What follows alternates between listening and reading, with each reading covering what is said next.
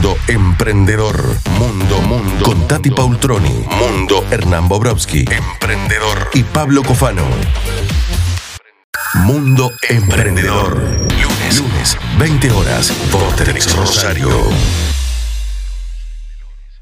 Vamos para adelante. Bueno, vamos, presentamos Mundo News. Tenemos presentación. A ver, voy a subir el volumen de la Mundo News. Mundo News.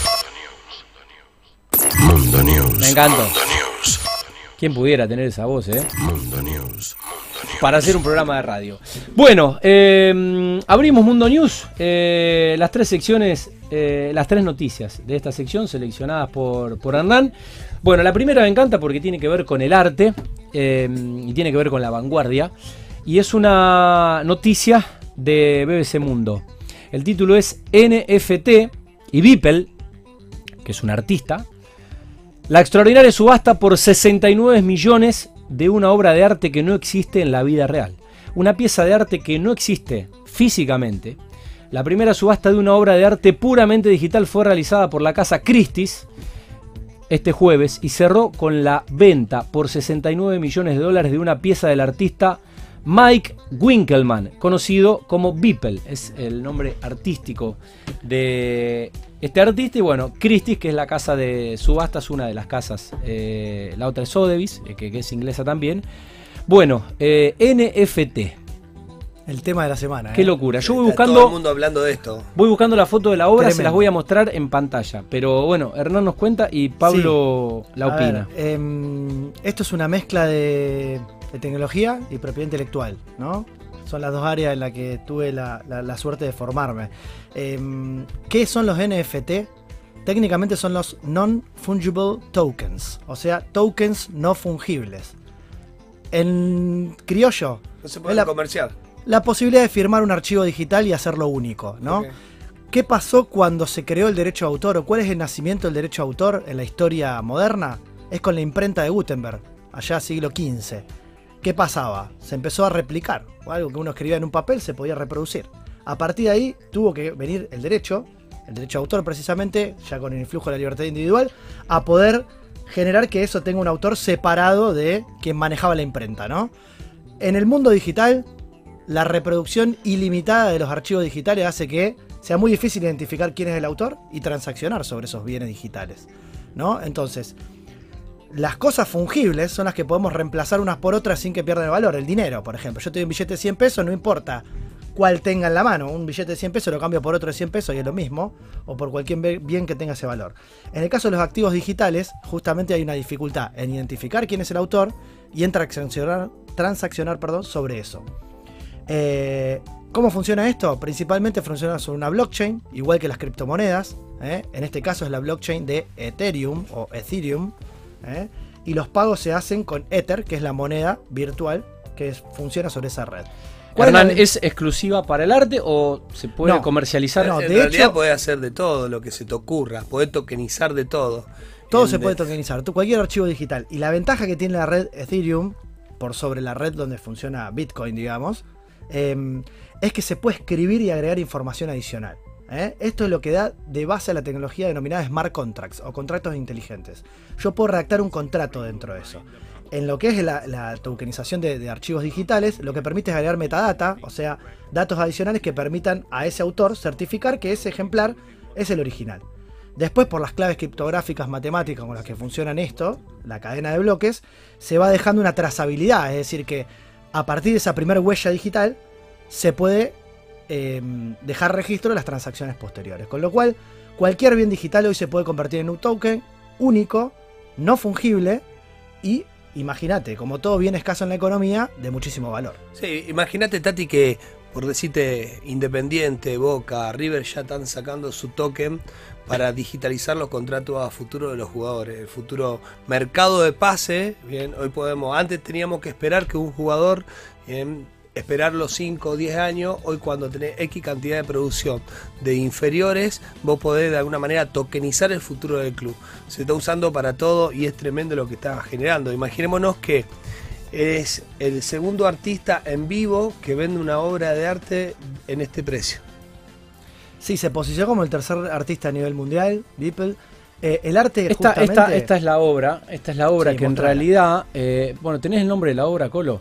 En realidad creo que son, Sí. estas son 5.000 fotitos, porque son- en Exacto. realidad son 5.000 obras en uno. Creo que la obra se llama eh, algo así como 5.000 días de trabajo, una cosa Los así. primeros 5.000 días se llama. Ahí está, claro. Son 5.000 son 5.000 obras que 13 hizo. años. Claro, 13 años de laburo y entiendo que en esa imagen hay están Es sus un 5.000 collage. claro, están están sus 13 años de laburo y están eh, todas las obras que hizo a lo largo de 5.000 días. Una obra por día. Sí, sí, una hora por día. Es impresionante la potencialidad que tiene esto, porque cualquier archivo digital puede tener valor, ¿no? Piensen que si uno se va de viaje y saca una buena foto en un lugar, eh, esa foto la se puede tokenizar y se puede comercializar.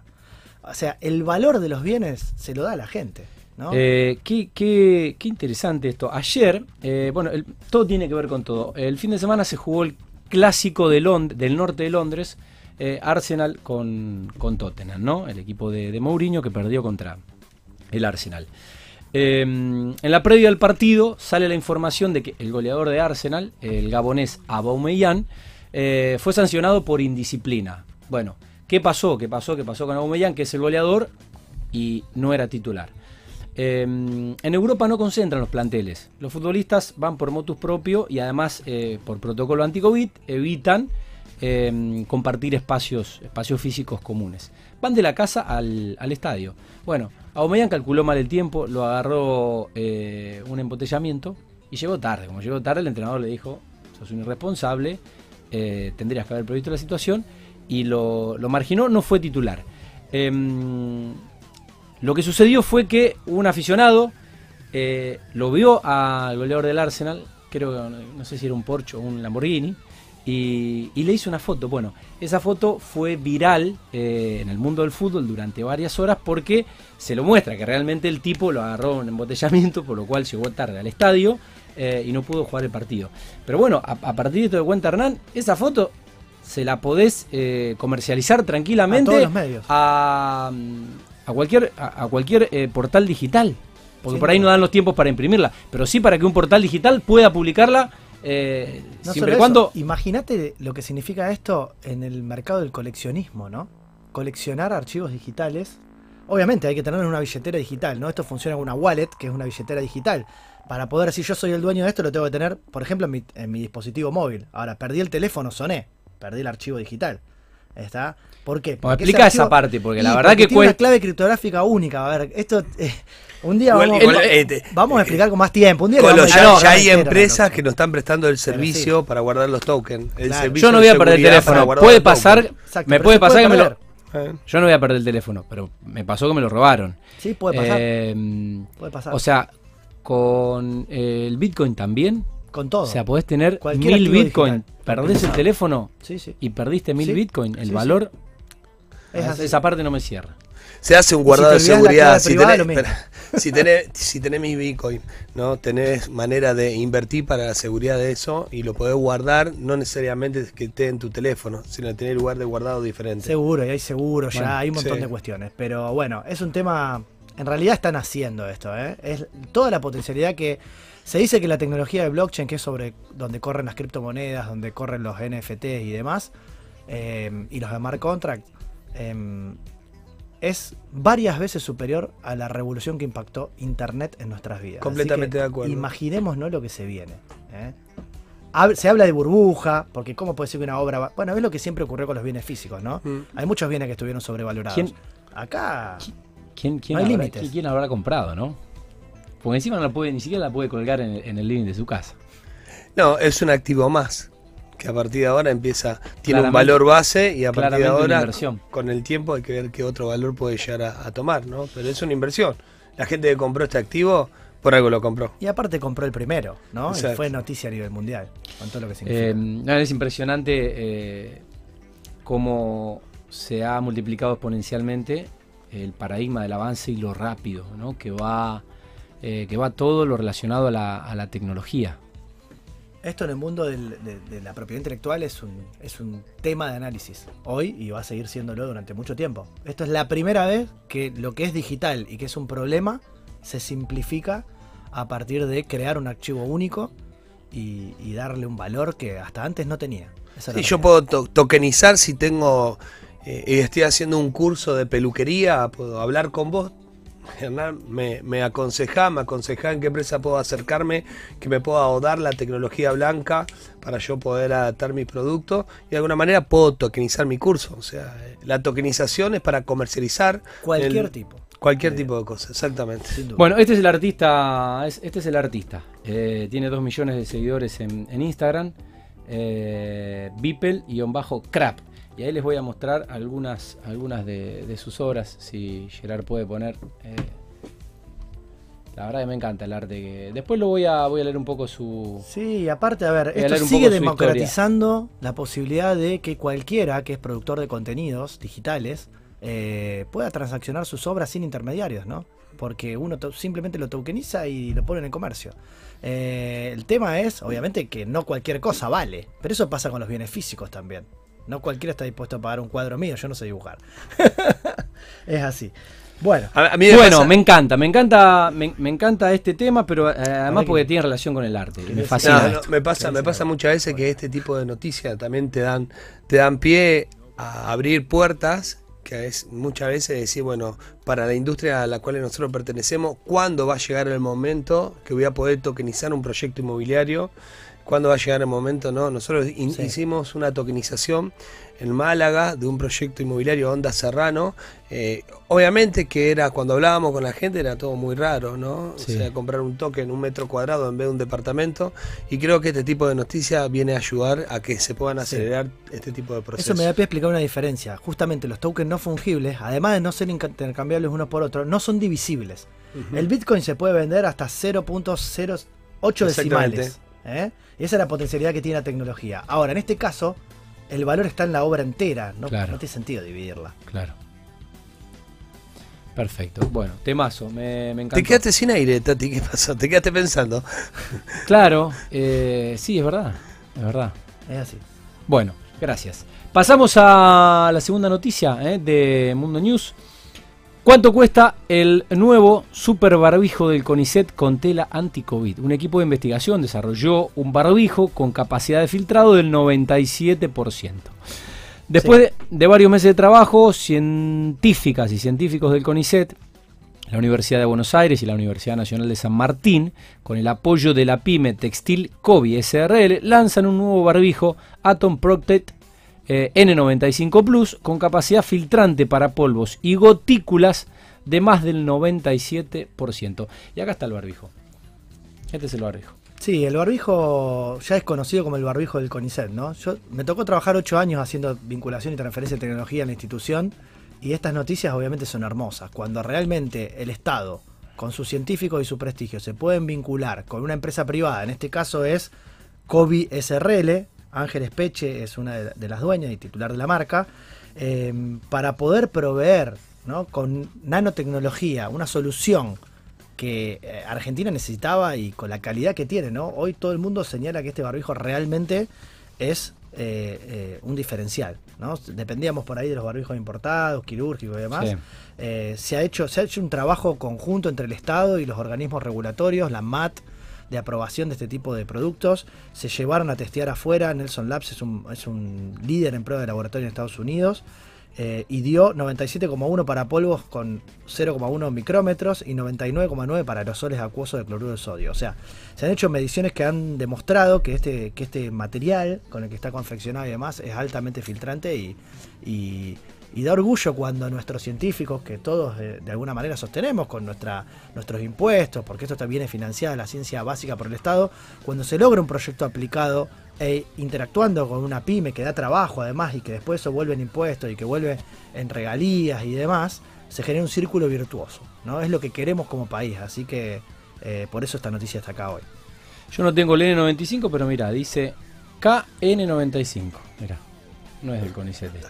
No, no, ese es de otra marca. Le vamos a pedir a nuestro amigo Darío, ¿eh? Le vamos a pedir a nuestro amigo Darío. eh, para Ahora que- para sortear con nuestros teleoyentes. Qué interesante que las pymes no puedan estar ahí en el frente de batalla trabajando con investigadores, ¿no? Fíjate el nombre de la empresa, Textil Covid SRL.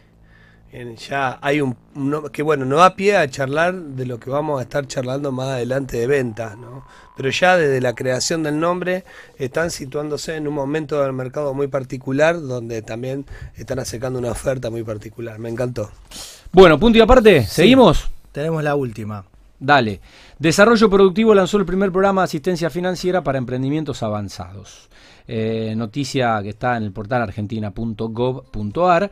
Eh, Escalar Emprendedores es el primer programa que financia emprendimientos en estadio avanzado de producción por hasta, 70, y- eh, hasta 15 millones de pesos por proyecto. La línea contará con un monto total de 500 millones del Fondo Fiduciario para el Desarrollo de Capital Emprendedor. Bueno, noticia del miércoles 10 de marzo, amigos. Sí, en un trabajo conjunto entre el Ministerio de Desarrollo Productivo y la, agencia, eh, I D I de la Nación, de Ciencia y Tecnología, eh, se trabajó en, esta línea que apunta a financiar eh, emprendimientos para escalar, justamente, aquellos que ya tienen un producto, un prototipo ensayado y que van a necesitar completar eh, los registros regulatorios para ser comercializados. Eh, el gasto, digamos, de lo que esta línea se, se, se acceda tiene que destinarse a adopción y desarrollo de tecnologías para escalar la producción, ampliar y mejorar la infraestructura de adquirir activos físicos, a mejorar procesos, obtener certificaciones de habilitaciones, realizar ensayos, etcétera. A ver, son líneas que el Estado venía, venía preparando y trabajando. eh, y siempre es muy importante, sobre todo en la etapa semilla, que es lo que decimos siempre en el ciclo de financiamiento de una startup, de un emprendimiento de base tecnológica, poder contar con los primeros fondos que ayudan a, eh, en un caso semilla, a poder eh, validar un prototipo. Lo interesante de esta línea es que está pensada para escalar, o sea, está pensada para un segundo estado, para consolidar un emprendimiento y para poder apoyarse en este tipo de, de- montos que son un poco más elevados y poder crecer. Eh, así que se celebra esto. También tenemos las líneas provinciales, muchas de las cuales se- se publicaron hoy. Eh, las líneas provinciales, la- no quiero adelantar nada, pero la semana que viene la vamos a tener a Marina Baima, secretaria de Ciencia y Tecnología de la provincia, que nos va a venir a contar ella en vivo qué es lo que está haciendo la provincia para, para financiar emprendimientos de base tecnológica. Qué bueno esto. Celebramos ¿no? este tipo de iniciativa del gobierno nacional, tanto como provincial, ya que esa acumulación de peso que hay en el Banco Central se puede aplicar en el mercado productivo, ¿no? que es lo que realmente le hace bien en- a nuestro país, porque cualquiera de estos emprendimientos que van a ser financiados generan fuente de trabajo y empiezan a mover una economía, la economía real de, de Argentina. y sí. creo que esto le hace muy bien. A nivel municipal también se está trabajando en conjunto, también se está cre- creando un fondo específico, eh, la universidad también está trabajando, eh, así que bueno, en definitiva, eh, el Estado en sus tres niveles, eh, generando políticas públicas, que es su rol, ¿no? tratando de apoyar emprendimientos principalmente de base tecnológica. Nosotros vamos a bajar en las redes sociales la nota como para que todo emprendedor la pueda tener a mano y se pueda meter un poco en, en esto de, de que cuáles son las, los diferentes beneficios que tiene tanto el Estado provincial, nacional y municipal. ¿no? Es importante que los emprendedores busquen financiamiento y que estén constantemente golpeando puertas para poder ser financiados sus proyectos. Gen Emprendedor. Bueno, estamos en vivo, son las 20.38, le vamos a meter ritmo para aprovechar la visita y la presencia de un joven y exitoso emprendedor como Ivo Kraliev, fundador, junto a Gabriel Freites, de Arbanit. Ivo, buenas noches, Uy. gracias por venir. Buenas, buenas. Primero, ¿Cómo estás? Buenas noches, gracias a los tres por invitarme y al equipo que está acá y a los oyentes por, por escuchar. La verdad que estamos siempre muy contentos con Gaby de contar nuestra historia y de que el mundo conozca un poquito más de lo que es Arbonit. Bueno, lo vas a salvar al colo, que cumplió año el jueves. Yo no veo los sanguchitos, eh, a lo mejor llegan en un rato. están, están por ahí. Eh, en el final vamos a brindar eh, y creo que esto va a ser lo- el único sólido que vamos a poder eh, ingerir para que los tragos no ¿Lo nos trajo para. No? Tati, es para la gente. por Ah, ¿es para sortear? claro. Ah, bueno, El, entonces... pe- el pelado tiene frío en Arbonit, así que no tiene problema. Bueno, listo, listo. Lo, va- lo vamos a Pero sortear canje, con canje nuestro teleoyente. No saben lo que es esto. Si no lo, si, bueno, si lo conocen, saben lo que. Si no lo conocen, lo vamos a, lo vamos a sortear. Pero bueno, esto tiene una historia. eh, y además, eh, Hernán, tenés una historia con, con Ivo y estaría bueno que un poco lo, lo, lo presentes antes de meternos en la, Sí, de lleno en la a ver, entrevista. Ivo es un amigo, pero bueno, no, no siempre fue un amigo. Eh, primero fue. Primero lo vi ahí en el Palacio Municipal, creo que fue la primera vez que lo crucé en un evento. Y después lo empecé a ver en todos lados. Y no era casualidad. Ivo está y, es- y la empresa está en todos lados, en todas las ferias, en, to- en todo lo. No sé, ahora después voy a contar, pero como 4.000 puntos de venta en todo el país. Le di algo de 4.000 Eh, puntos de eh, venta. Es una cosa maravillosa. Em, el producto es muy rico, les gusta a los niños y a, toda la- a todas las edades. Eh, pero bueno, que- él nos va a contar de, de- de su emprendimiento. Yo no conozco, o por lo menos no conocí en los últimos años en- dentro del ecosistema emprendedor, a alguien tan joven con tanto empuje. Y eso contagia. Eh, así que creo que es la manera con la que, que se define. Eh, Es in- impresionante el crecimiento que han tenido en todo sentido. Así que, bueno, para mí es un ejemplo, lo tienen que escuchar. 27 años tiene, eh, sos, como, sos como Pablo, que arranca a las 6 de la mañana, termina a las 11. Algo así, sí. La ¿Algo verdad así? que Priorizo mucho que la mañana sea efectiva para mí arrancar ganando el día. Muy bien, bueno, Pa- Pa- Pablo tiene muchas ganas de, de charlar con vos. Sí, yo, tengo vari- varias preguntas. Cuando estaba leyendo 4.000 puntos de, ve- de venta, decía, bueno, ¿cuáles fueron tus primeros pasos en esas primeras alianzas de estrategia, de estratégica para generar los primeros puntos de venta? Porque, bueno, una vez que la marca es conocida, Sí. es mucho más fácil decir, voy con mi marca a un local y reciben. Pero cuando no te conocen, hubo algo de parte de ustedes como emprendedores que rompió o, sea, de alguna manera yo siempre digo lo mismo, ¿no? O la puerta las abrís golpeando o las abrís pateando. Pero algo siempre tiene que hacer. Contanos un poquito cómo fueron esas primeras alianzas estratégicas. Primero creo que lo que te decía el Colo es súper importante para cualquier emprendedor, porque, bueno, el programa se llama Mundo Emprendedor y hay mucha gente que nos está escuchando, es la actitud. O sea, desde el día uno fue salir siempre convencido que las cosas iban a funcionar. Creo que cuando haces algo tenés que estar convencido que las cosas van a funcionar. El producto nos acompañaba y eso lo teníamos claro, pero no queríamos solamente ser un buen producto. Queríamos ser una marca que genere emoción en la gente.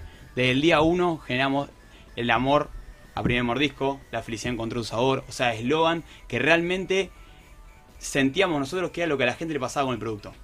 La, se- la sensación de consumir. Exactamente, la sensación de consumirlo era esa. Entonces, al darnos cuenta que la gente realmente sentía eso, dijimos, bueno, vamos por ahí. Lo primero que hicimos fue decir, bueno, ¿cuáles son los puntos de venta más importantes de Rosario o lo que tal vez tiene mayor trayectoria? Bar Augusto, Bar Victoria, o sea, son bares clásicos de la ciudad. Fuimos ahí y lo que hicimos fue regalarle el producto a los clientes tradicionales, al que está siempre en la misma mesa, a la misma hora, al mismo día, tomamos el mismo café. Bueno, fuimos, le regalamos y la gente empezó a decir, che, qué bueno que está esto, qué bueno que está esto. Y el qué bueno que está esto contagia. O sea, che, yo quiero probar, a ver, dame uno. A ver, eh, yo también quiero probar, bueno, dale. Y empezamos a darnos cuenta que a la gente le encantaba. Y eso empezó a hacer que, bueno, estábamos en los principales bares de Rosario y decir, bueno, vamos al, al kiosco que está al lado. Al kiosco que está al lado le estamos diciendo vendemos en Bar Augusto. Uy, bueno, dale, tráeme. Y empezó así a hacer un efecto que empezó a hacer que nos hagamos muy conocidos, salimos a vender al parque, eso es impresionante. O sea, vender en el parque, todavía hay gente hoy que lo recuerda. Y vendimos tres meses en el parque nada más. Ivo, Vos decís, tres meses. a mí hay un hecho que me marcó, que fue cuando te vi en un video en el medio de Europa haciéndole probar los Arbanit a gente de otras culturas. Yo, este pibe está de la cabeza. O sea, cuando alguien ve eso, vos decís, eso es actitud emprendedora. Sí, sí, ¿Cómo vas a viajar y vas a llevar producto para todos lados y le vas a hacer probar a todo el mundo? A ver, es la lógica, ¿no? Testear el mercado. Pero aplicarlo así, en un viaje. Contanos ese viaje, por Dios. Bueno, la verdad que tengo la, la- la fortuna de haber viajado mucho y creo que también el, el viaje es lo que te va cambiando las perspectivas, te va sumando perspectiva a la cabeza. Mi viejo cumple 50 y él tuvo el sueño siempre de irse conmi- conmigo de mochilero por Europa. Bueno, no había muchas cosas en la mochila, más que una buena campera, porque hacía frío, era pleno invierno. Mi viejo cumple el 28 de febrero y, un montón de Arbanits. Ese montón de Arbanit fueron destinados a mucha gente de muchos países diferentes, de muchas nacionalidades. O sea, realmente de muchas nacionalidades era, o sea, se hizo multicultural el producto. Y en ese multicultural era encontrar el común, el patrón común, decir, ¿qué le pasaba a la gente realmente cuando probaba el producto? Empezamos de una manera muy loca. O sea, mi inglés era básico, siempre cara dura, pero básico. Mi viejo se rebuscaba un poco más. Inglés cara dura le vamos. Inglés No, cara dura. Importante aprender inglés, ¿no? Lo que decimos claro, siempre sí. todos los programas. Bueno, ahora estoy con una. Después, después, la- después les cuento, pero ahora vamos, con- seguimos con esta historia. Entonces le digo a mi papá, bueno, empecemos a darle a cualquier persona que étnicamente veamos que es diferente. Es decir, veíamos, no sé, por ejemplo, había un, un morocho inglés en una feria en Spital Market en Londres, le damos a probar. Y el loco agarraba, le encantaba el producto y digo, ¿te puedo filmar? Sí, obvio. Pum. No sé, agarrábamos a un alguien que estaba vestido o sea, que era musulmán, re- le probaba, pum, le encantaba. Y así nos empezó a pasar con mucha gente y empezamos a notar que la primera reacción siempre era esa, che, ¿dónde lo compro? Estábamos en un hotel en Ámsterdam con mi viejo, le dimos a un sudafricano y a un coreano. Los dos les encantó, nada que ver, o sea, dos culturas totalmente diferentes, dos palabras diferentes y, y a todos los unía lo mismo, o sea, la misma sensación. Entonces ahí dijimos, bueno, ahí surgió Amor al primer mordisco. Ahí surgió el eslogan de darnos cuenta que mundialmente cada persona que probaba el producto le pasaba lo mismo. Tremendo. Ahora es fácil ver que se venden 120.000 unidades mensuales, ¿no? Y, y ver el producto terminado con el resultado y decir, bueno, que el flaco le está yendo bien, pero esas primeras acciones, eso de ir a ese bar y repartir tu producto, viajar, ser creativo con tu tiempo, creo que es la actitud que le hace falta a todos los emprendedores. Felicitaciones, ¿no? Bueno, gracias, Pablo. Ivo, ¿cuánto juega el diseño y el packaging en un producto de esta naturaleza? Mira, hoy por hoy creo que la experiencia se crea a partir del packaging. Más allá que el producto sea muy bueno, el packaging predispone la experiencia. Es decir, vos ya tocado un árbol y bueno, las cajas, lo, lo cuento por, por la radio, la caja tiene un cartón grueso. Eso ya se percibe. Ahí, como- ahí te- allá tenés la Esta cámara. cámara te ahí, están viendo. ahí se percibe como calidad. Absolutamente está pensado cada detalle. Cada detalle está pensado para que la gente cuando se encuentre con el producto tenga esa experiencia feliz.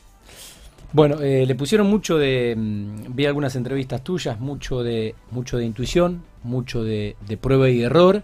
Eh, bueno, con el, con el tiempo eh, fue creciendo la estructura de, de tu empresa. Hoy delegan a un departamento eh, o siguen ustedes, vos y, mm, y tu socio, eh, atentos y con, con esa sensibilidad de ver qué le pasa a la gente cuando lo consume o qué le pasa al kiosquero cuando le vendías la caja grande y entonces te diste cuenta que necesitabas eh, vender unidades eh, sueltas. Eh, Hay pequeños indicios que creo que nunca podemos perder. Y eso te pasa cuando estás en la calle. O sea, si yo me pongo, porque hoy en realidad son mucho más de 4.000 puntos de venta.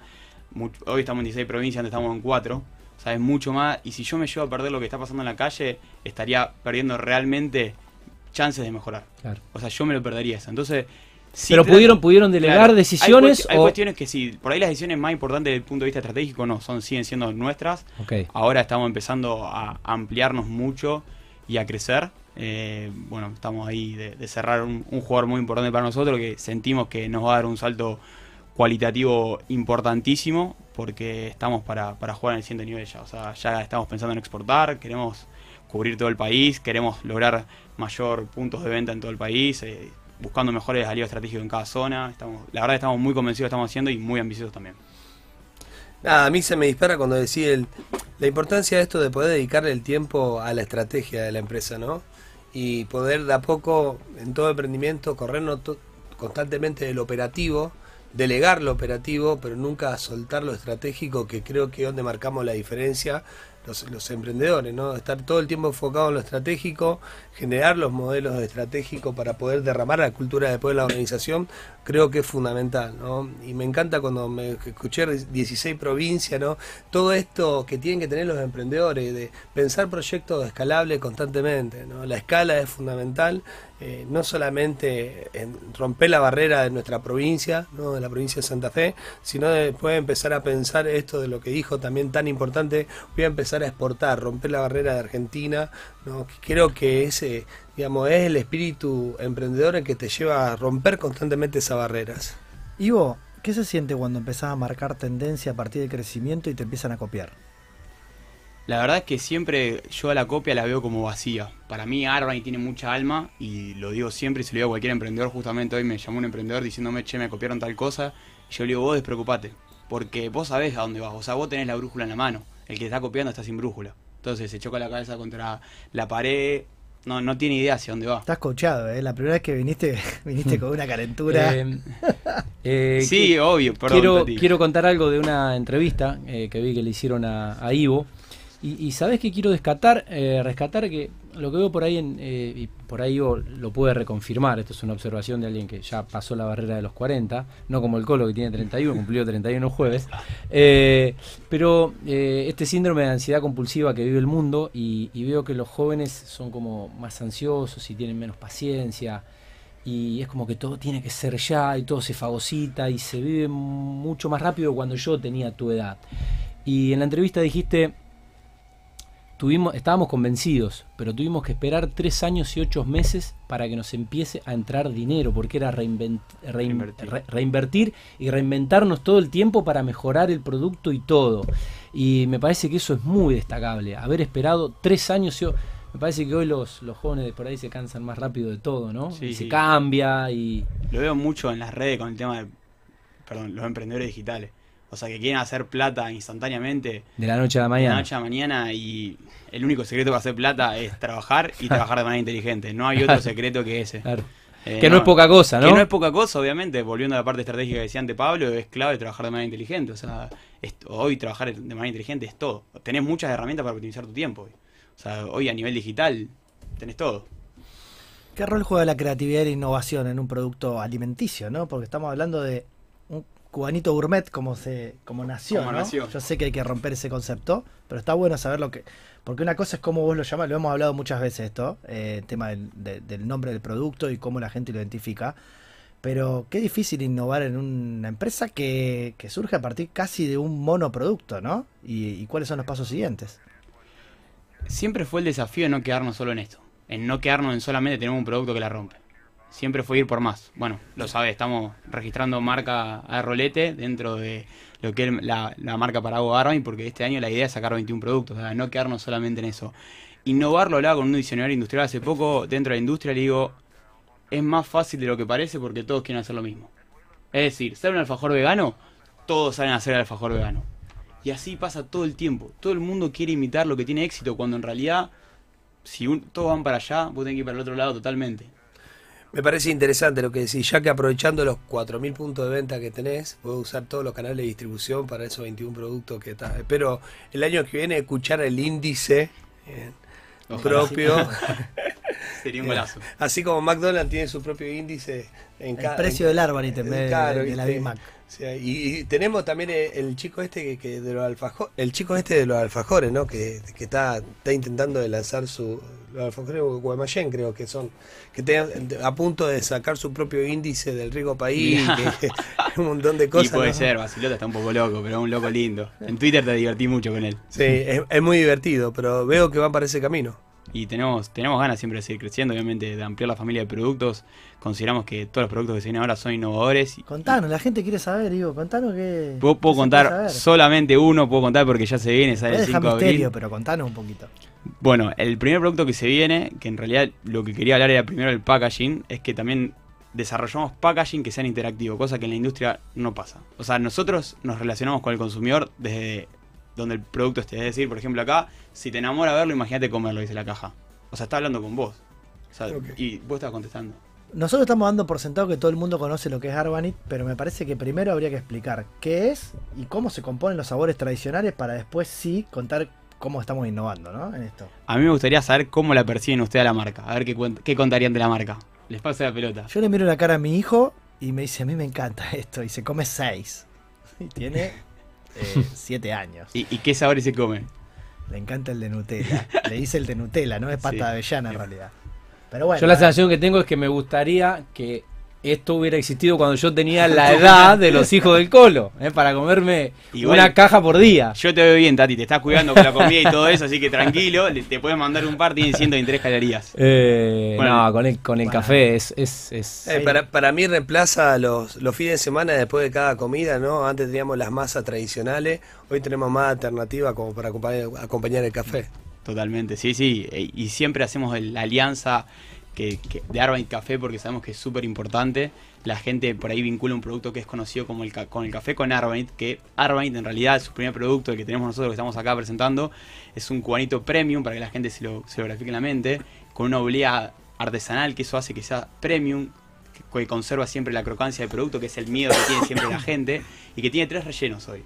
Pasta de maní, pasta avellana y dulce de leche. Y durante el verano nos hicimos una patria que nos salió muy bien por suerte, que fue sacar la línea Arbafruit. La línea Arbafruit tenía fruto del bosque, maracuyá y frutilla. Eran sabores mucho Eso- más livianos. Qué rico que era. Estaban, estaban buenos, eran livianos, eran también la olea era integral, tenía composición integral y eso llamó mucho la atención. Eh, tenemos un mensaje que dice eh, que Arbanit llegó a Córdoba y está llenando a, lo- a los cordobeses de, de amor. Bueno, eh, no lo gracias, combiné gracias nunca Andy. con Fernet todavía. No, o sea, no, no, no, no me, no me desagrada la combinación con un Fernet con coca. Bueno, creo que te interrumpimos cuando ibas a contar que el 5 de abril sacan un nuevo producto. ¿Lo cuento o no lo cuento? ¿Qué, qué hacemos? Lo cuento, bueno, ya fue. Contalo, dale. Bueno, se vienen las Arba Creams. A los amigos hay que darle, La- darle la las primicia. primicias. Se vienen las Arba Creams. Las Arba Creams son los rellenos que estamos contando recién, pasta de avellana, pasta de maní y dulce de leche en frasco de 200 gramos. Y el packaging está muy bueno porque es interactivo.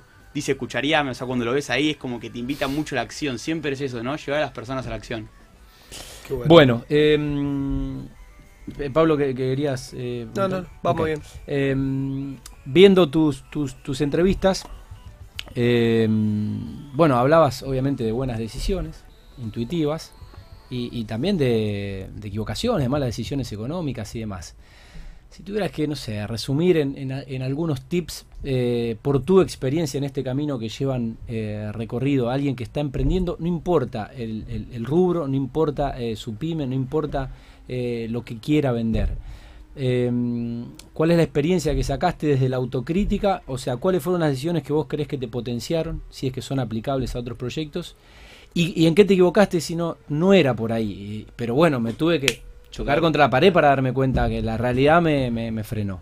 Yo a- siempre creo que tiene que ver mucho con la subjetividad de cada uno en base a la experiencia que le toca enfrentarse. O sea, para mí, toda experiencia, hay una frase que dice, si, si no gano, aprendo, o sea, si perdés, estarías aprendiendo y es clave en cada vez que te choque la cabeza contra la pared aprender. Y sin dudas Ah. también te van construyendo a quién sos y te llevan a tomar las decisiones a futuro que vas a tomar.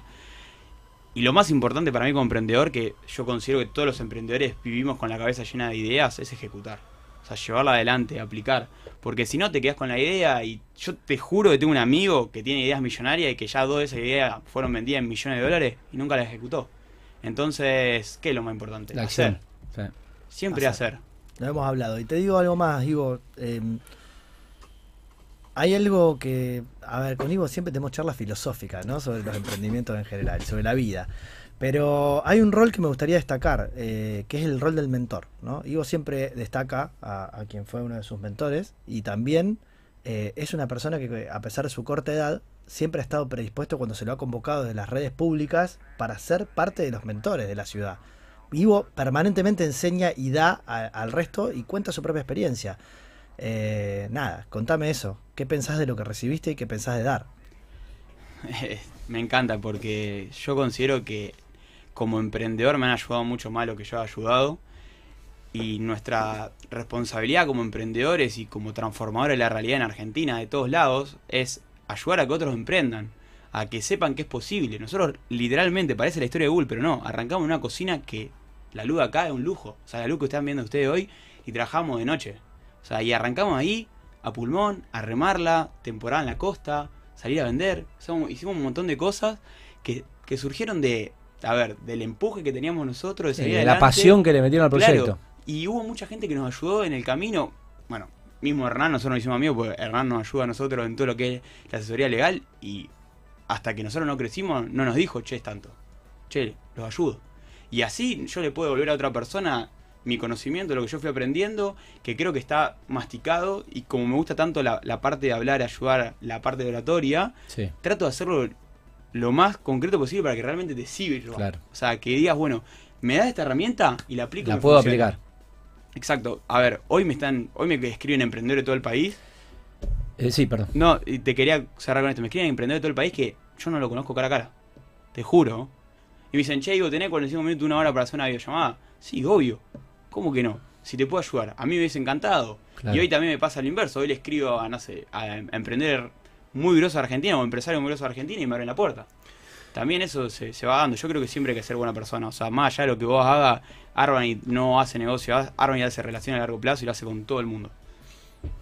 Qué interesante esto de decir, ¿no? Empezar a romper esta estructura ya anticuada de que me guardo la información y es solamente mía para mi emprendimiento o es para mi empresa. Y empezar a copiar un poco lo que, bueno, el acá siempre nos habla de empresas tecnológicas, de lo que son las economías colaborativas, ¿no? Empezar a colaborar, empezar a brindarte.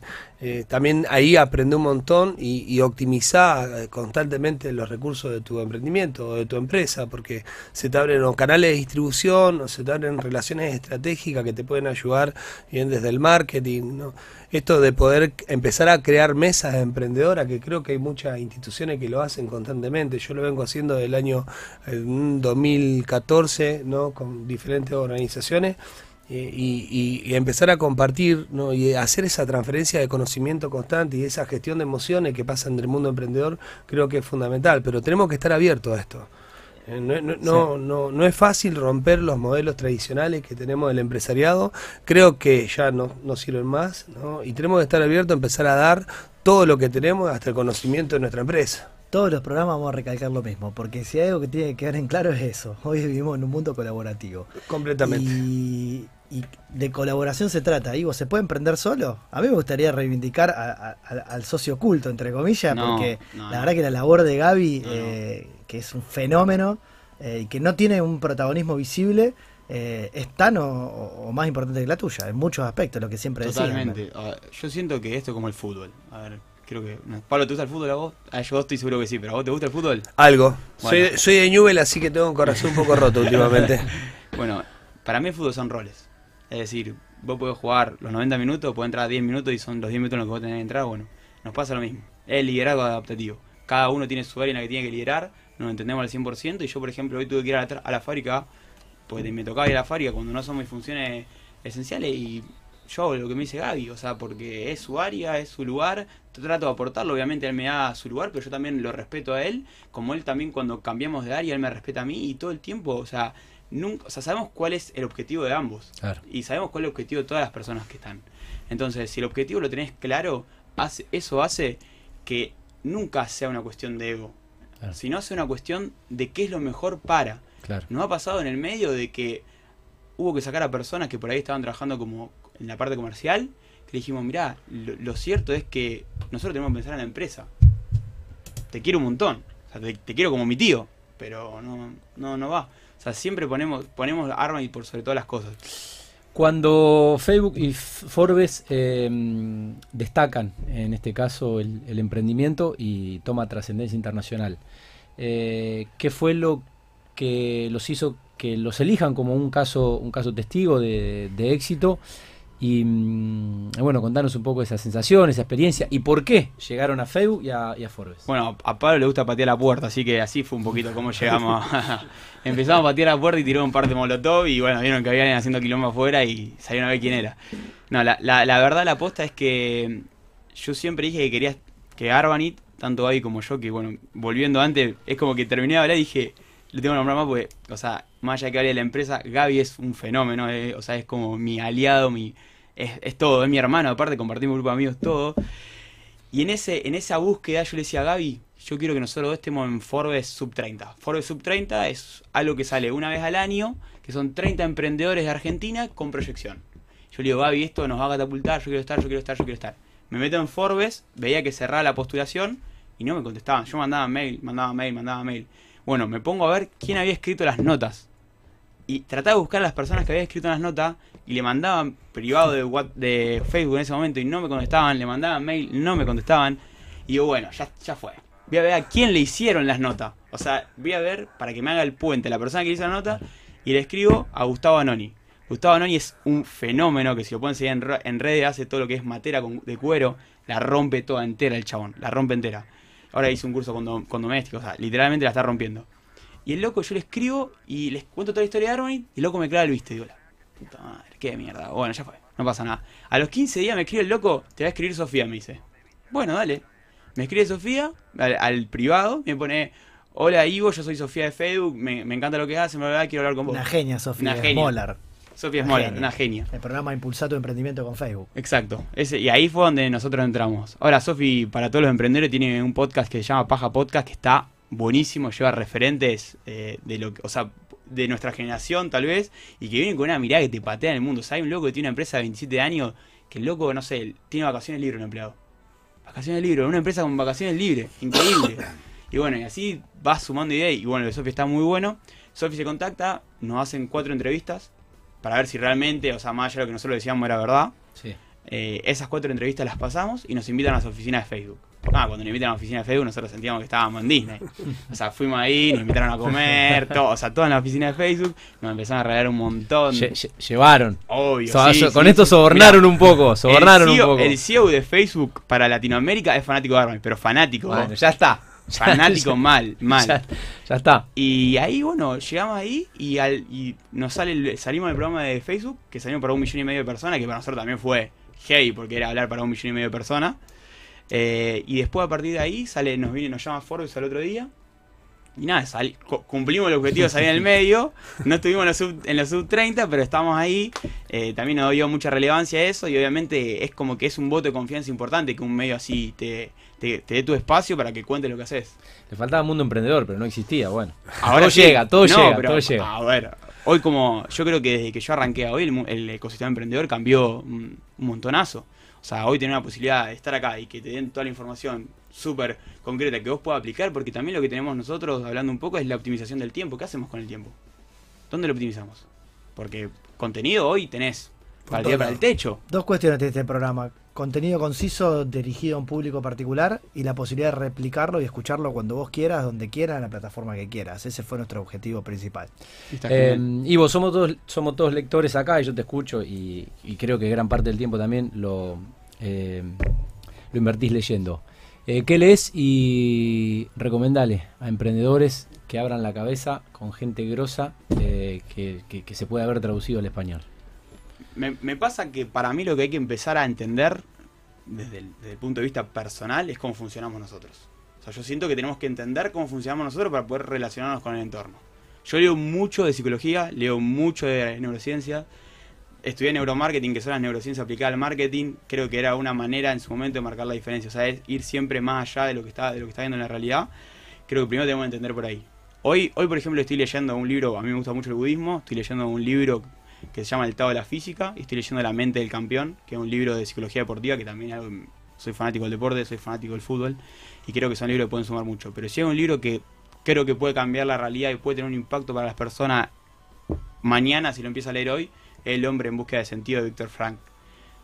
Una breve reseña, o sea, Víctor Lo Frank. vamos a postear, Andy. Lo vamos a postear como, como historia. Eh, vamos Eh. a empezar a recomendar también eh, bibliografía. Eso está bueno, y es más, Te- venía con la idea, hay que hacer alguna alianza con una de la librería. Para Te- mí, Te puede cambiar la vida un libro. sí, para mí sí. Completamente. Totalmente. completamente. Polo, estoy sorprendido con tu invitado. Me dan muchas ganas de preguntarles cosas. Ejemplo, ¿no? ¿Qué, qué, qué planes tenés para los próximos cinco años de la empresa? Eh, se- con estos 21 nuevos productos, ¿se va a mantener la misma línea de producción? ¿Van a estar ampliando la planta? ¿Cómo, cómo está con los datos duros? ¿Cuál, cuál querés? Eh, Cualquiera, que No, la no. que quiera, que te sienta cómodo. Mirá, en cinco años estoy seguro que vamos a estar en Latinoamérica, estoy convencido. Vamos a tratar de hacer pie también en Europa, o sea, estamos ya haciendo, sabemos que hay algo a largo plazo, pero estamos... Ahí no van a regalar. No, nos no, van a no. mandar containers. Ahí vamos a laburar. Ahora, bueno, tenemos un gran amigo de Sabir allá, entonces también sabemos que va a ser un, un pie importante, un amigo que es empresario. Tenemos ganas de, de ver qué se puede hacer allá. Ya lo estamos empezando a averiguar porque son todos procesos, ¿no? Como hablábamos antes, es largo plazo, nunca pensar en el corto plazo. Siempre pensar en adelante.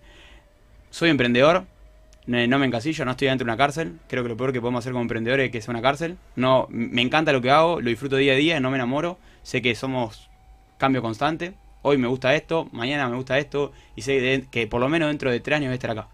Y que en estos Por tres los años- próximos tres años. los próximos tres Pasan años- rápido tres años. Pasan rápido y sé cuidar el 100%. Todos los días. O sea, yo me levanto hasta el domingo a leer. O sea, para mí es el 100% todos los días. Em, ¿Tienen competencia en Latinoamérica? Eh, o como vos dijiste, en vez de copiar lo que está haciendo éxito, no, vamos por acá, vamos a hacer algo distinto. eh, para eh, ¿cómo, ¿Cómo está eh, el resto de Latinoamérica para salir a competir con este, con este producto? A ver. Que acá ya, es como que ya existía, yo, Sí, sí, mi sí. vieja compraba la bolsa grande, medio pelo eh, industrial, y uno le ponía un dulce de leche barato, Sí, sí. eh, y ustedes eh, de, de eso lo transformaron en algo premium, en una delicia. A ver, hay, hay muchos productos que, que tienen un estilo dando vuelta. eh, hay productos, por ejemplo, está el pirulín, que es de Venezuela, que, que es un producto que tiene un estilo, pero no es lo mismo. O sea, un producto igual que el nuestro no hay. Obviamente está lleno de sustitutos en el mercado porque golosini hay un montón de cosas. Sí. En Argentina tenés, no sé, Nevares, Felford, que son marcas re tradicionales para nosotros, pero ninguna tiene el, el producto que tenemos nosotros. Y creo que lo más importante hoy como emprendedor no es el ego propio, decir, che, yo hago esto y que lo compre quien quiera. Es pensar en el cliente y hacer un producto para el cliente. Nosotros todo lo que hacemos es pensar en el cliente. No pensamos, o sea, nunca nos ponemos nosotros en el centro. De hecho, testean, ¿no? Testeamos antes de mucho. lanzar, antes de lanzar Coca Fruit, yo lo probé antes. Bueno, de llamen, salga. llamen, O sea, llamen. Llamen que vamos. Listo, vamos a mandar. Sí, tratamos mucho de ver eso, a ver qué, qué es lo que quiere la gente, qué es lo que está percibiendo. Mucha gente, nosotros, como me preguntaba antes el colo, llega por lo, por lo que hacemos en la comunicación. O sea, hoy la comunicación llama mucho, estamos en el momento de, de que podés llegar fácil a muchísima gente y hay que aprovecharlo eso. Sin duda. ¿Qué vamos a hacer con esas cajitas? Me la ¿Vamos a llevo, me parece. ¿Vamos a sortear? ¿Qué Me la vamos hacer? llevo. Si juntamos 10 sí de una, producción, ahí? mm, la sorteamos. Quiero, quiero, 10 quiero. Necesitamos 10 Yo quiero voy a las mandar un quiero. 10 a la radio. Queremos 10 quiero. Bueno, escriban, a ver, Colo, que no, no veo. el- ahí está, eh, me lo tengo que aprender el número. Eh, 341-503-5552. 341-503-5552. ¿Vamos a hacer que los tres primeros quiero se la ganen directamente? Dale, dale. Dale, al final, de, al final del programa eh, damos los ganadores. ¿eh? Tienen todo el programa hasta las 10 menos 5 Los tres para, mm, para llevarse ¿eh? los Arbanit. Bueno, eh, ¿más preguntas? Yo tenía dos preguntitas, porque en el medio de todo esto, ¿no? El, emprendedor nace con esta voluntad cero y con este querer ir para adelante y, va hasta que se, en algún momento se da cuenta que se tiene que rodear de personas y, y que tiene que también aprender a identificar a esas personas que, que a las cuales se va a rodear, ¿no? La importancia de reconocer al cliente interno, tener un plan de carrera y estar trabajando constantemente para adentro en tu emprendimiento, te lleva también a tener un ojo en saber, digamos, automáticamente actitudes de personas que son bien, eh, efectivas o actitudes de personas que son poco efectivas, ¿no?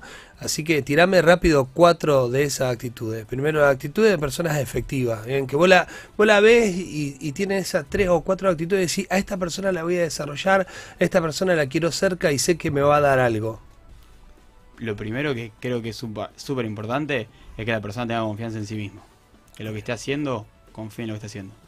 Segundo, es que tenga convicción también. Me parece que la convicción es, más allá de la confianza que uno tenga, es lo que hablábamos antes de ejecutar, ¿no? Que tenga la, la inteligencia emocional también para poder relacionarse con las personas.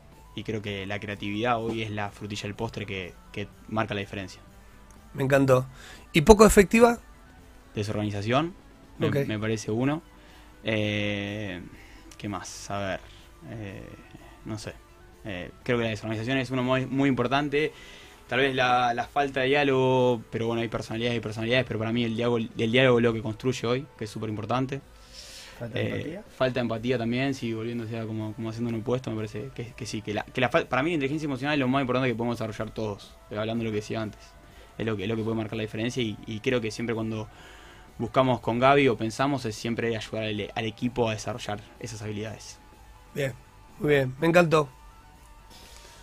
Bueno, impresionante, impresionante. Lo vamos a, reinvitar eh, a Ivo. eh, el programa siempre nos está quedando corto. eh, son conceptos muy interesantes, una historia realmente. Y bueno que sean, qué bueno que sean rosarinos y qué bueno que, que en un programa de emprendedores en Argentina, que a, a ve- a veces nos pasamos de, de autodestructivos y, somos los peores del mundo y hacemos todo mal y así nos va y todo. alguien con 27 años puede venir y contar la historia de este, de este éxito. Eh, está bueno eso y es lo que trata de marcar Pablo en todos los programas, de que se puede y que hay que apostar y que hay que laburar. eh, y está buenísimo eh, que haya un espacio para destacarlo. bueno, por mi parte agradecerle, agradecerle y desearle el mayor de los éxitos. Es un ejemplo, es un ejemplo para, para la ciudad siendo tan joven y, ¿Y su crecimiento, su responsabilidad, su seriedad. Desde la honestidad. Hay que resaltar el valor de la honestidad. Estos pibes son honestos consigo mismo y con los demás. Totalmente. Bueno, eh. ¿de qué jugabas? ¿De qué juego? Enganche. Ah, ¿sigues jugando? Sigo jugando, sigo jugando. Eh, ¿Cómo fue la historia esa para a cerrar? pelo, eh. Para pero- cerrar, ¿eh? No, Estoy no, entrevistando a un gran periodista Ey. deportivo de la ciudad. Aproveché Ey, tu Eh, momento. Pablo Ivo fue futbolista. El extraño caso del Bachacha Fenómeno Europa, acá de y viste Rosa. que a veces, a veces pasan, pasan cosas que, bueno, el destino, ¿no? Hay cosas que no tenían que pasar, pero gracias. Pasaron cosas. Pasaron cosas. Pasaron cosas. gracias al deporte, hoy tengo la cabeza que tengo. Es lo que hablábamos antes de las grandes, los choques que tenemos. Eh, yo me voy a jugar a Alemania, vuelvo, me voy al Dosivi, estaba entrenando con, o sea, lo que era reserva, que era cuarta, porque estaba en la B, Sí. y me dicen, bueno, queremos que te quede acá entrenando, o sea, intermitente, iba y volvía. Me desgarro entrenando con primera dos veces, o sea, las dos veces, y ahí me di cuenta de cómo el factor psicológico me condicionaba a, a, a sufrir lesiones, al estrés. Sí. Y ahí, por eso me pongo tan de lleno a estudiar o, sea, o herramientas que me ayuden a mí a comprender cómo funcionaba la cabeza.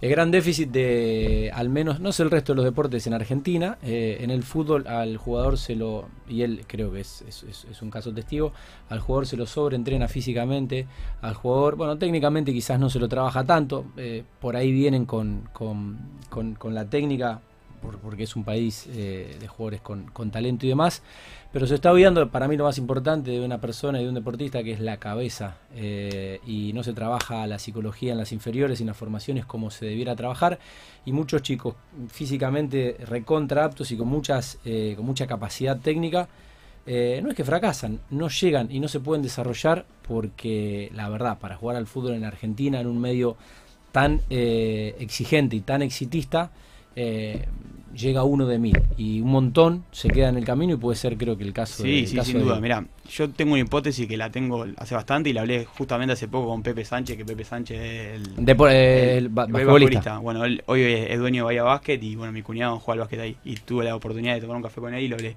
La diferencia de cualquier deportista está en la cabeza. Vos podés patear la pelota 10 veces mejor que yo. 10 veces. Pero yo me, me paro enfrente de la pelota y a mí la tribuna no me hace nada y yo sé que la voy a meter, le voy a pegar mejor que vos seguro. sí. Totalmente. Siempre.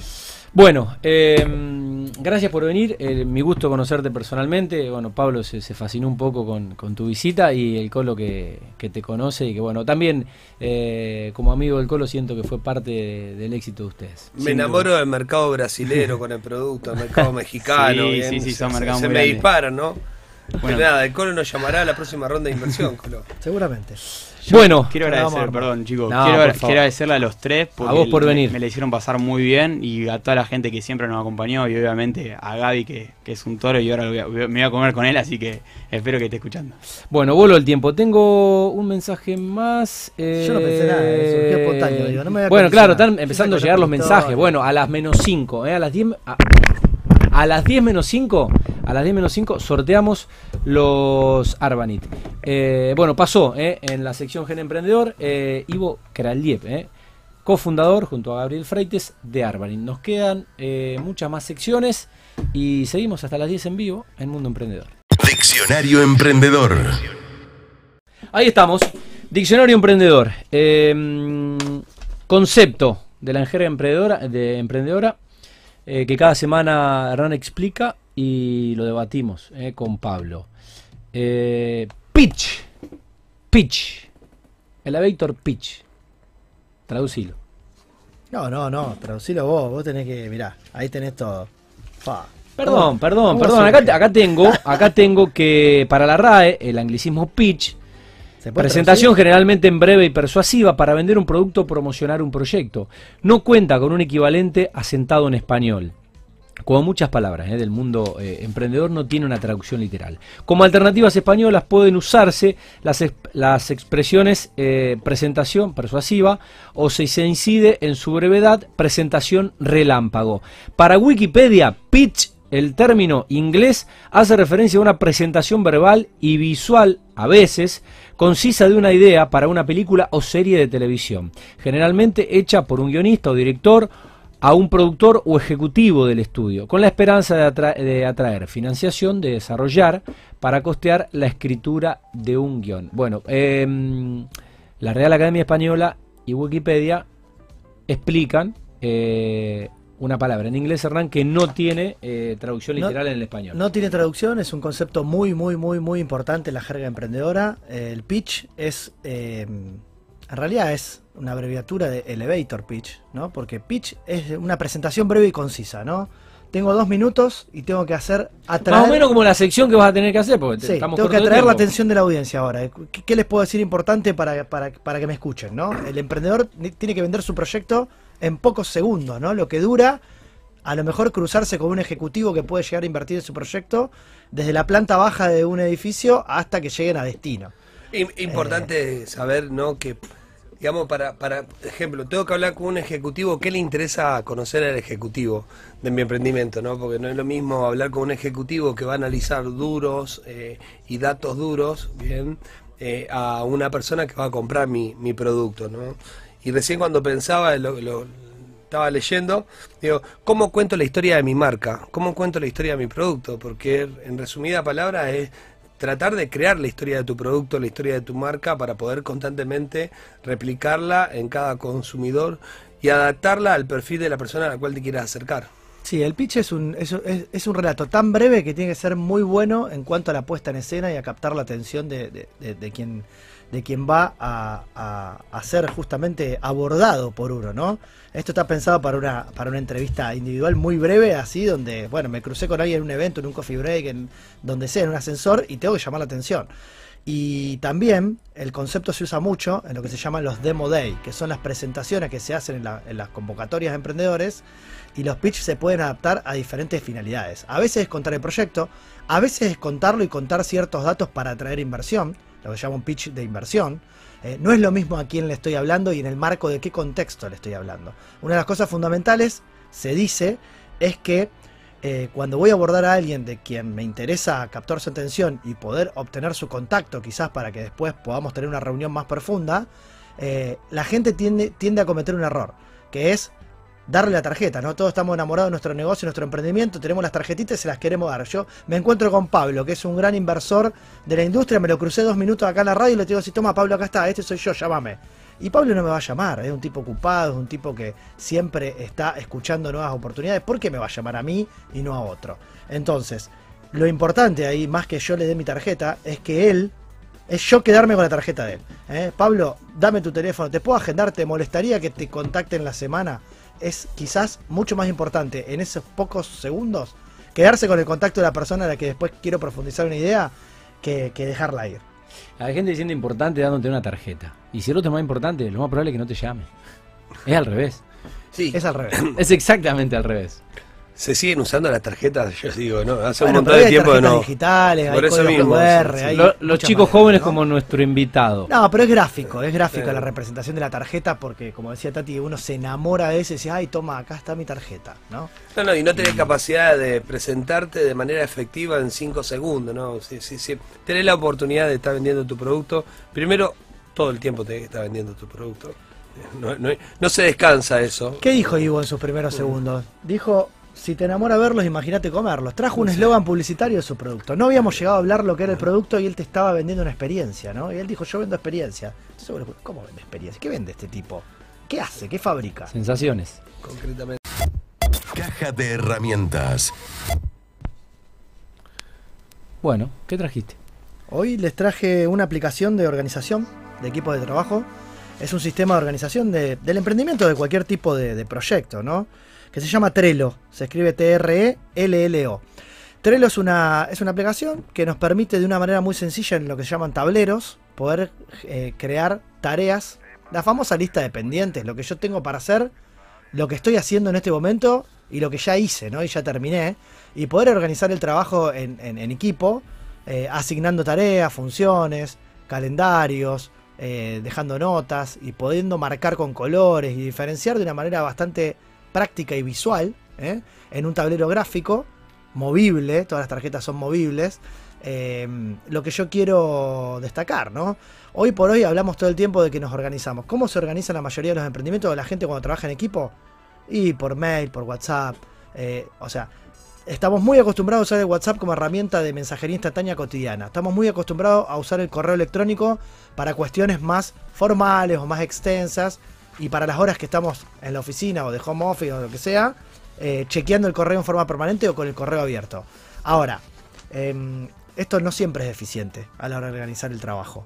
Eh, entonces, em, una plataforma como esta que te permite de una manera gráfica eh, organizar el trabajo remotamente, asi- asignar tareas. ¿eh? Nosotros podríamos tener un tablero hoy de acá del programa, decir, Tati tiene que decir esto, Pablo tiene que hacer esto, Hernán tiene que hacer esto otro, la producción va por acá, y entre todos en una plataforma común, que la vemos de manera muy sencilla en nuestro dispositivo móvil, eh, podemos ir viendo qué hicimos, qué nos falta hacer, trasladando aquello que tenía una fecha y que no se pudo cumplir a tiempo a una nueva fecha, organizar la información y todo eso se puede compartir después por, la- por las plataformas de mensajería instantánea, así que realmente es una manera muy práctica de organizar el trabajo en equipo.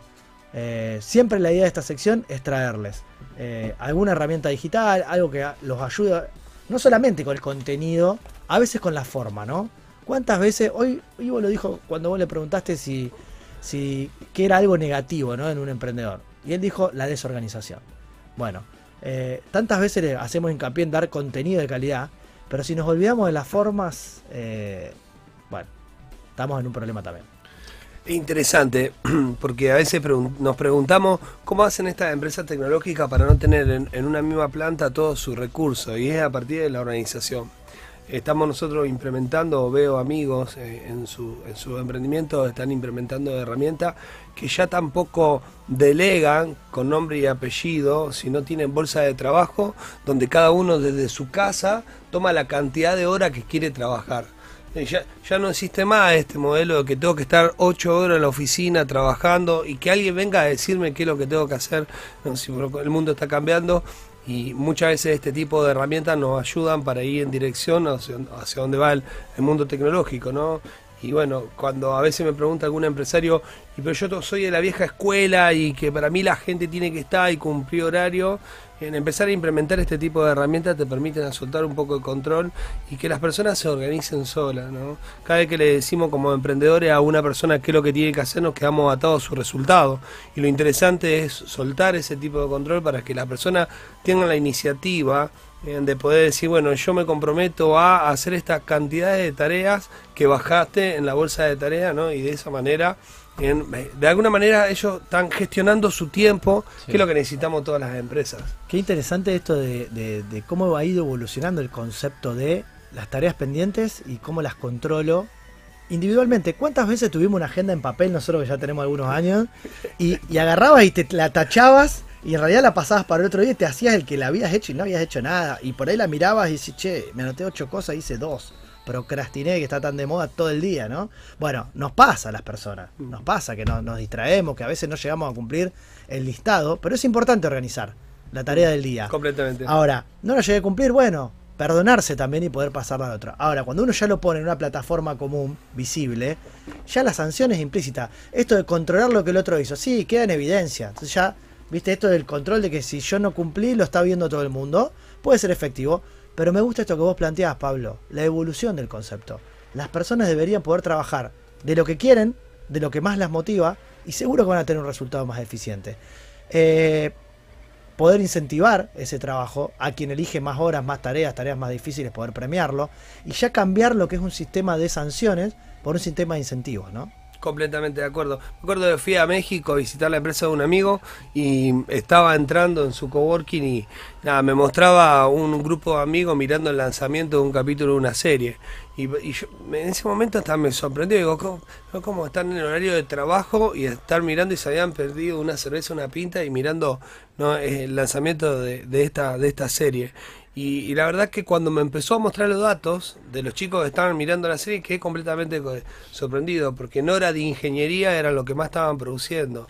Eh, ¿Y por qué? Porque la persona realmente, y todos nosotros producimos siempre y cuando tengamos presión, siempre y cuando podamos hacer algo que nos gusta hacer y que podamos seguir solos a hacerlo, ¿no? Entonces también eh, no solamente los líderes y los empresarios y los emprendedores tenemos que cambiar nuestro modelo mental, sino quien trabaja dentro de las organizaciones tienen que entender que ellos están dentro de una organización colaborando y ellos pueden desarrollar su sueño dentro de la organización a partir de poder expresar su arte, que es lo que lo, apasiona realmente en el puesto donde estén, ¿no?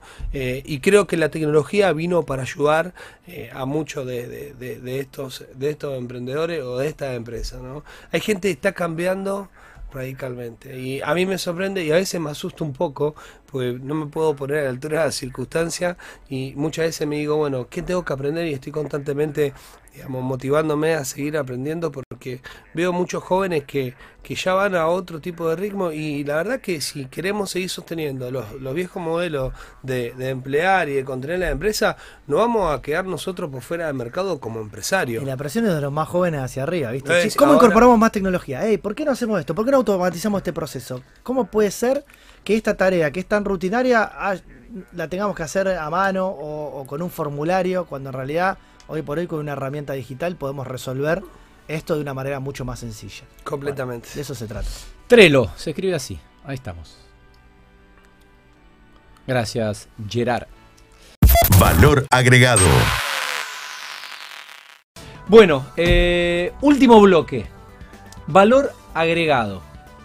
El título de la columna de hoy es Emprender con mirada global, algo que me parece nos dio a entender eh, Ivo en la entrevista, ¿no? Ya estar pensando más allá de Rosario, más allá de Argentina y bueno, está pensando en Latinoamérica y en Europa, Hernán. Sí. Em, emprender con mirada global, ¿no? El programa anterior hablamos bastante de lo que era una startup y cómo eh, los inversores o quienes apoyaban emprendimientos eh, a partir de ese concepto, ¿no? Crecer rápido, tecnología y un mercado global, eh, apoyaban o eran más fáciles de, apoyar, ¿no? A la hora de escalar. O sea, un proyecto que apunta a un mercado global tiene muchas más posibilidades de ser apalancado, invertido y apoyado financieramente, pero con otros recursos también, para poder crecer de manera más rápida. Em, ahora, a mí me gusta ir un paso antes, ¿no? Porque si hablamos de emprender con mirada global, eso es lo que sería lo tradicional, lo que se espera, ¿no? O, todo el ecosistema que rodea un emprendimiento espera a la hora de decir, bueno, le pongo una ficha acá, a este emprendimiento. Este es el que me va a pagar la inversión que voy a hacer, porque me va a dar un retorno. Este es el que, como Estado, si lo voy a apoyar, me va a generar fuentes de trabajo, eh, va a tributar más impuestos le va a devolver a la sociedad. Como sociedad va a agregar valor, vamos a tener nuevos productos, nuevos procesos. Ahora, como emprendedor, me parece, o emprendedora, hay un paso inicial que es primero hacer una introspección, ¿eh? más allá de la pasión. Ivo dejó bien en claro hoy, ellos están proyectando un crecimiento latinoamericano y, por qué no, global. Ahora, esto no viene de un día para el otro, viene después de varios años de trabajo, de posicionar un producto, eh, no se hace de un día para el otro ni un producto, ni instalarlo, ni que la gente lo compre, lo quiera, y mucho menos conquistar un mercado global. Es, es un trabajo de muchos años. Entonces, lo primero que tengo que pensar como emprendedor es, ¿a mí me interesa realmente vender en un mercado global? ¿Estoy capacitado? Psicológicamente, filosóficamente, ¿es lo que yo quiero? Trabajar todos los días de mi vida full time para llevar adelante un emprendimiento con la exigencia y la competitividad de un mercado que yo quiero conquistar a nivel mundial, donde está jugando el mundo entero. Entonces, em, creo que el primer trabajo es ver hasta dónde uno quiere llegar. Obviamente hay que ser ambicioso si uno quiere llegar a, conquistar el mundo, ¿eh? no hay duda de eso. Pero el mundo no se conquista de un día para el otro, se conquista paso a paso. Entonces, primero trabajar fuerte en saber hacia dónde uno quiere ir y una vez tener bien en claro el objetivo, que no necesariamente uno tiene que tener todo definido el primer día, se puede ir eh, pensando metas más allá de, de, la idea inicial, y ir viendo. El consejo es ir de a poco, ¿no? Uno no... Eh, había un, entrenador de hockey, me acuerdo que me decía, si querés ir al cielo, apuntar a las estrellas, ¿no? Uno tiene que apuntar a las estrellas, pero capaz que el objetivo es alcanzar una nube, ¿no? Eh, es muy importante tener en claro cuál es el objetivo de largo plazo, a dónde apunto, la mirada estratégica, pero saber que un castillo se hace con la primera piedra y una piedra sobre la otra y otra sobre la otra y así. Y que no todo emprendimiento también eh, necesariamente tenga que ser de escala, porque tenemos mercados locales eh, sumamente interesantes. Creo que, digamos, Ivo nos dijo muchas cosas y, y, que habla de su proceso de madurez, ¿no? Que él diga, estoy en 16 provincias, pero que recién está planificando lanzar su producto a otro país, habla de un proceso de madurez eh, de él. A mí me quedó resonando una de las, de las palabras, de las oraciones que dijo, que el que copia no tiene la brújula en la mano. Eh, y la verdad que cada emprendedor está en un proceso de madurez diferente y dentro de ese proceso de madurez tiene que tomar las decisiones de acorde, pero hay ciertos métodos, ciertos procedimientos que tanto que vos estés pensando en un mercado de escala como en un mercado local son buenos aplicarlos, ¿no? Uno lo, lo decíamos hace un rato que es el plan estratégico. Ahora el plan estratégico, ¿cómo lo mido? Qué tiempo me tomo para hacer la medición y el seguimiento, cuál es el método cultural que voy a estar utilizando para ir midiendo si voy o no por un buen camino. ¿no? Y yo recomiendo siempre em, hacer alguna medición semanal de objetivos semanales eh, poder cultivar la capacidad de, resolver problemas, derramar la cultura de solución de problemas dentro de las organizaciones y, y que constantemente y conquistando ese mercado semana a semana. Eh, a veces pasa que vos ves un emprendimiento y que se toman a lo mejor una planificación para poner el auto en marcha, de, lanzar las primeras acciones en 90 días. 90 días sin estar activo con tu emprendimiento en el mercado es completamente destructivo y dañino, porque siempre esa posición que uno está tomando hoy la va a estar tomando otra persona. Por eso hablo de planificar una semana dentro de lo que sea lo estratégico, sea tu mercado lo- local o tu mercado global, es planificar en la semana y tener la capacidad de re- revisar toda la semana en cómo venís con las acciones relacionadas a esa planificación que estás haciendo. ¿no? Eh, esto me sirvió mucho en pandemia, porque en pandemia, ¿qué nos pasó a los emprendedores? No teníamos control de nada. Las empresas normalmente son sanas cuando la pueden planificar a 5 años. Y de repente en pandemia no tenían control de los próximos 15, 20, No había 30 días de tu vida. No había ningún tipo No de había escenario. alternativas. Entonces vos sufrías el proceso de decir, bueno, pero ahora qué hago, cómo planifico, cuándo se termina esto. Y empecé a investigar, bueno, el primer libro que leí, El Club de las 5 de la mañana, relacionado a esto, bien que tiene mucha pauta de planificación, y, me hizo muy bien esto de poder, de poder empezar a planificar la empresa estratégicamente dentro de 15 días, una semana y hacer revisión toda la semana. sea tu mercado global, tu mercado local, tenés que planificarte y medirte constantemente y toda la semana tener un registro en cuántas acciones vos estás cumpliendo en función a tu planificación. Esto es buenísimo, si lo podemos aplicar todo el tiempo, porque todo el tiempo vamos teniendo en el día a día el termómetro de lo que realmente venimos avanzando o no venimos avanzando. Sí. Es un desafío para todo emprendedor y creo que es el ejercicio constante que tenemos que estar haciendo los, los emprendedores. Planificar, ejecutar y medir. Exactamente. Un ciclo iterativo, ¿no? Iterar, esto de repetir, prueba y error. ¿Cómo me fue? Planifiqué, lo que dije que iba a hacer, ¿lo estoy haciendo? Lo hice, ¿me dio resultado? ¿Me dio resultado bueno? Bárbaro, sigo. Puedo replanificar y reforzar los conceptos. ¿No me dio resultado? ¿Qué puedo corregir? ¿Qué puedo mejorar? Y vuelvo a planificar sobre el error y mejorar. Completamente. O sea, a veces sacamos, como que vemos, hace, bastante aprendí que el tema de que un gerente, un mando medio, un un director de, de algún área identifique mucho problema del área, ¿no? En, en una semana, una planificación de un mes, una planificación de 15 días. Y es, sumamente importante que esté identificando problemas, porque los problemas dentro de tu emprendimiento te, da, te empiezan a dar, eh, de alguna manera, los disparadores eh, a las cosas que tenés que solucionar o conquistar la próxima semana. Entonces, por eso digo, tenerlo en, en la planificación estratégica, tenerla un poquito más corta para poder ir viendo o ir midiendo que dentro de la macroestrategia, como para decirlo de alguna manera, voy haciendo los pasos correspondientes y correctos para poder llegar a esos objetivos que me estoy proponiendo. Eh, pero sí, mercado local, mercado internacional, mercado mundial, como quieran llamarlo, necesitan planificar y que esos pasos sean medidos. Sin duda. Y mm, te cuento un poco mi experiencia personal. Eh, como profesional, como para salir un poco del rubro de la empresa, ¿no? ¿Cómo emprende un profesional? En mi caso fue la clave la especialización. Es decir, voy a hacer algo que nadie hace. Compito con un montón de abogados que hacen todos más o menos lo mismo. Algunos se especializan en una rama, otro en otra. Pero todos, todos vamos por el mismo mercado local, ¿no?